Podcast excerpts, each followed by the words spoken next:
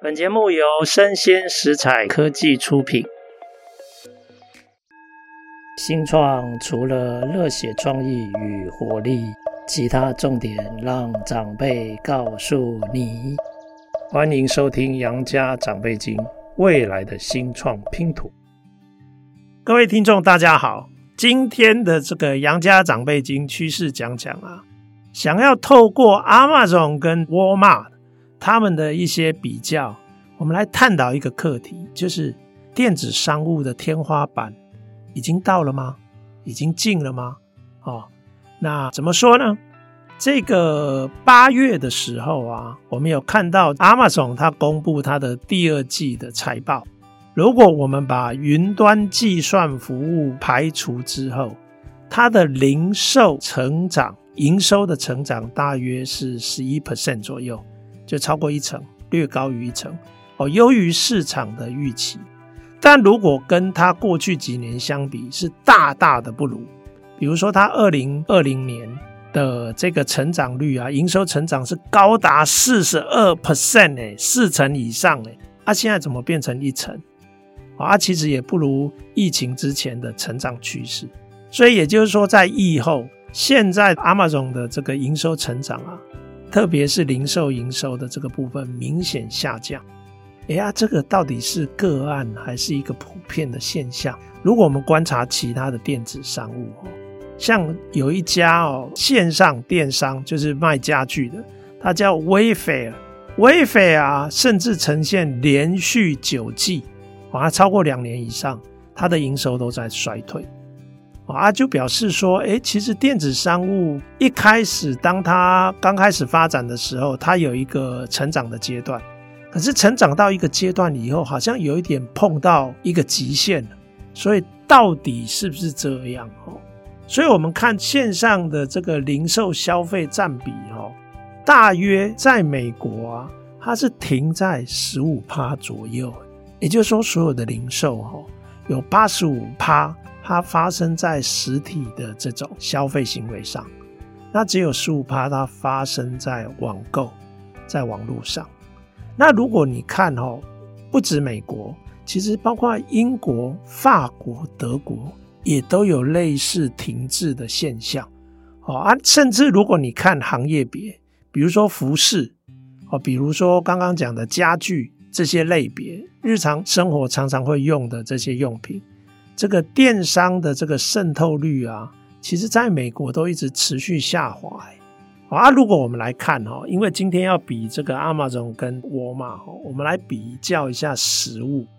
如果是以这种生鲜食物啊，线上采购占比啊，它甚至增长到九趴，也就停下来。诶，那代表什么？九成以上的消费者都还是习惯到实体的商店去购物啊，所以是个实体购物的形态哦，好像是目前的消费者偏好的主流哦。而如果我们看这个实物零售的利润，其实它大概只有二到三帕左右，在美国。所以如果你用线上采购的话，它可能要加上拣货，然后送货、人事成本等等这些。那其实你要推这种线上的采购，事实上有可能会有亏损的问题哦。那你当然可以想办法来降低刚刚讲的那些成本，比方说拣货送货的成本，比如说我们可以用自动化的拣货中心，它可能会稍有帮助。可是目前初步的这种评估啊，认为啊，即使有了这些自动化的这种投入啊。很可能营运还是徘徊在损平点上下，也就是说，获利事实上是空间事实上非常非常的有限。那有人会说，诶，那如果不是直接的这种采买，我们有没有可能有一些其他的收入，比如说广告收入？哦，比如说去年 Amazon 它就创下以实物线上采购的这种收入啊。它大概有三百八十亿美元，那它占零售的营收的九帕左右。那目前很多这种线上的销售，它都一定还会再加上运费，除非你买到一定的量，否则通常它都会加运费。那有一些相关的这种市场调查，他们发现哦，接近快一半哦，四十七趴的美国消费者反映，如果运费可以降低，事实上他们是有意愿增加他们的线上消费。啊，其实就表示说，哎，有些人 care 那运费，他们到店家去没有运费这一项，可是现在他线上哎有运费，那其实美国的消费者跟我们台湾也不算差很多啦，大概接近快一半都还是 care 这些运费哦，所以哦，不少的这种电商啊，他们采取一种折中的方式，如果你在线上采购食物啊。取货你有一个选项，你可以到街边，你到街边来取货，那这样的话不算运费，哦，所以其实在美国也看得到说，哎，有这种街边取货的这种选项。那 Amazon 啊，事实上在二零一七年，他用一百四十亿美元收购了一个高端的这种有机的零售超市，叫做 Whole Food。啊，事实上，这也意味着说，诶，Amazon 想要进攻食品的这一段，事实上他自己也知道，其实零售店占有一定的重要性哦。那我们来比较哈，如果纯卖食物来说，大家要不要猜一下，沃尔玛它在销售全美的食物里面，它销售多少？光沃玛一家占了十七趴，快要两成。那你们知道 Amazon 多少吗？Amazon 连两趴都不到，也就是说，沃玛几乎快要是 Amazon 的十倍啊！但是 Amazon 它本身是电子商务的公司，可是沃玛原本是传统的零售通路的公司哦。目前看起来，沃玛的实力明显的在 Amazon 之上哈。以食品的零售来说，好，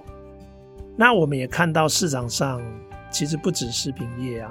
其实我们发现，在电商领域比较成熟的这些产品的品相啊，它的竞争都越来越激烈哈。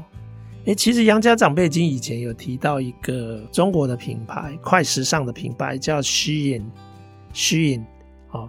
虚影快时尚啊，它目前扩展到消费电子跟家具了哦，然后它甚至还启动第三方的电子商城。哦，那目前美国活跃用户啊，大概已经到了跟 Amazon 比起来，大概是 Amazon 的活跃用户的三分之一。啊，其他比如说拼多多的 Temu，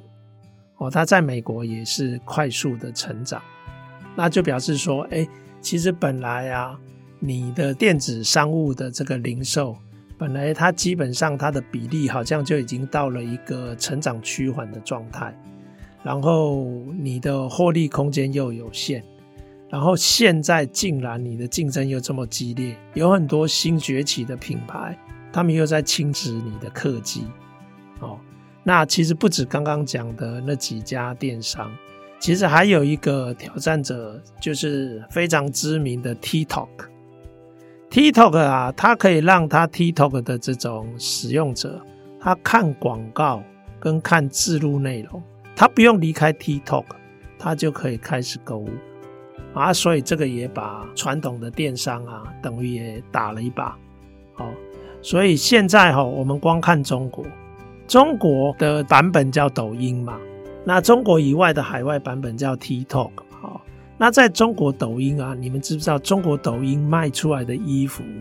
竟然数量上已经超过天猫了？哦，那就表示这个新的竞争者还真的来势汹汹哦。所以啊，我们也看到说，其实现在当然美国在讨论说要不要禁用 TikTok。不过去年十月的时候，TikTok 它已经先一步完成在美国成立一个自己的这种拣货网络而且听说了，这个是传言，可能会继英国市场之后。在美国，它也可能会开始从中国直送货物到消费者手上。啊，现在就看，就是说，TikTok 现在美国的政府部门会怎么做出这个决定？哦，如果它禁用 TikTok 的话，那谁会获利？目前看起来，Meta 就是脸书的那个 Reels，它就有可能可以填补这个业务的缺口哦。所以进了 TikTok，哎，其实这件事还是有人会做，那只是换成美国的厂商啊。那目前自有的这个品牌商都蛮希望能够跳过中间商啊，希望可以直接贩售给消费者，因为这样可以掌握更直接的消费者讯息，而且也可以减少这种中间商的获利的压缩，所以他们就有办法可以增加获利的空间。哦，那像比如说加拿大就有一个电商平台叫 Shopify，它的业绩是持续成长。哦，那今年的这个八月公布的第二季的营收成长还达到三成诶，三十一趴，还超过 Amazon。哦，所以你看哦，自有品牌也开始进来哦，所以自有品牌的这种操作哦，线上跟实体结合的操作。那我们再举一个很有名的品牌叫 Nike 哦，不晓得大家有没有买过我们 Nike 的这种运动鞋哦？它目前直售消费者的占比啊，其实在十年前大概十七趴左右，不到两成。要不要猜一下现在多少？现在已经超过四成，四十二趴。然后这四十二趴里面啊，一半以上全部都是线上采购。OK，所以你可以想想看哦，现在的电商啊。不只跟这个传统的这个品牌激烈的竞争，还有很多崛起的品牌也在跟它竞争。哦，那目前有一些新的品牌，比如说卖鞋子、卖床垫的好多都已经看到，他们都自己直接销售给消费者。哦，那但是啊，也开始可以看到，现在这段时间也有所谓实体前哨店。也就是说，他让消费者，哎，你要买我的东西啊，我有一些实体的店面可以让你做实体体验。那体验之后，你可以回到线上来购买，所以它就有点虚实整合，线上结合线下，哦，来运作。啊，这一类的这种品牌的厂商越来越成熟，也越来越多，哦，所以它其实也侵蚀了过去传统的电商。哦，那现在看起来就是数位原生的品牌啊。他也正准备线上销售，但是这个线上销售啊，目前都有可能会在线上销售占比不是很高的市场，也都开始要进入。所以，其实我们今天来看哦，就是说，我们讲电子商务的天花板到底到了没？我觉得对传统以电商起家的这些公司来讲啊，的确是步步维艰。因为竞争者越来越多，哦，那实体的优势有一些产品又特别吃实体的优势，那现在自有品牌也开始虚实的整合，所以对这种当初以电商起家的企业来说，确实现在发展的这个市场展望啊，的确变得比较困难，哦，那以上的资讯呢，提供各位参考哦，那希望对各位听众有所帮助。哦，那我们下次见。